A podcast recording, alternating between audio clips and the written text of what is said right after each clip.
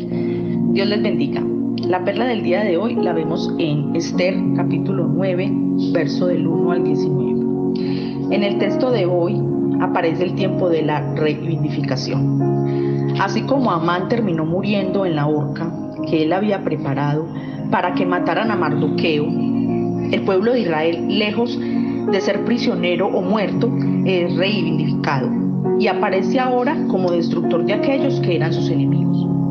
Pretendieron matarlos, aniquilarlos, decía el relato y la descripción de Amán. Sin embargo, Dios los protegió y los que terminaron muriendo fueron los otros. Pero yo quiero detenerme en un banquete, una fiesta. Dice verso 17. Esto sucedió el día 13 del mes de Adar. El día 14 descansaron y lo celebraron con un alegre banquete. Es la fiesta de Purín. Esa expresión Purín aparece que tiene que, parece que tiene que ver algo con el azar o con la suerte, que era lo que de alguna manera el, el enemigo de este pueblo, el pueblo judío, hizo en algún momento, echar suertes. Pero Dios preservó la vida y cuando ellos fueron preservados en sus vidas y en su identidad como pueblo, organizan un banquete de celebración, de recordar un hecho extraordinario de la mano de Dios.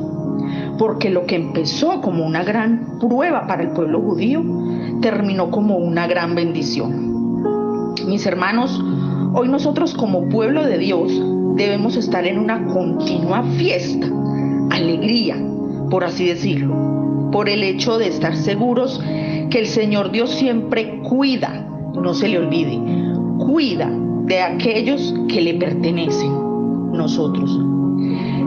De que aún en estos momentos tan difíciles que como país estamos viviendo por todas estas protestas, conflictos, disturbios, caos, desabastecimiento, muertes, carestía de alimentos, saqueos.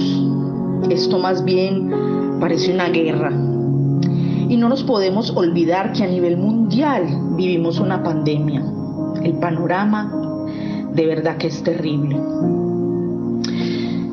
Como enseñanza de este capítulo es que dependamos de Él.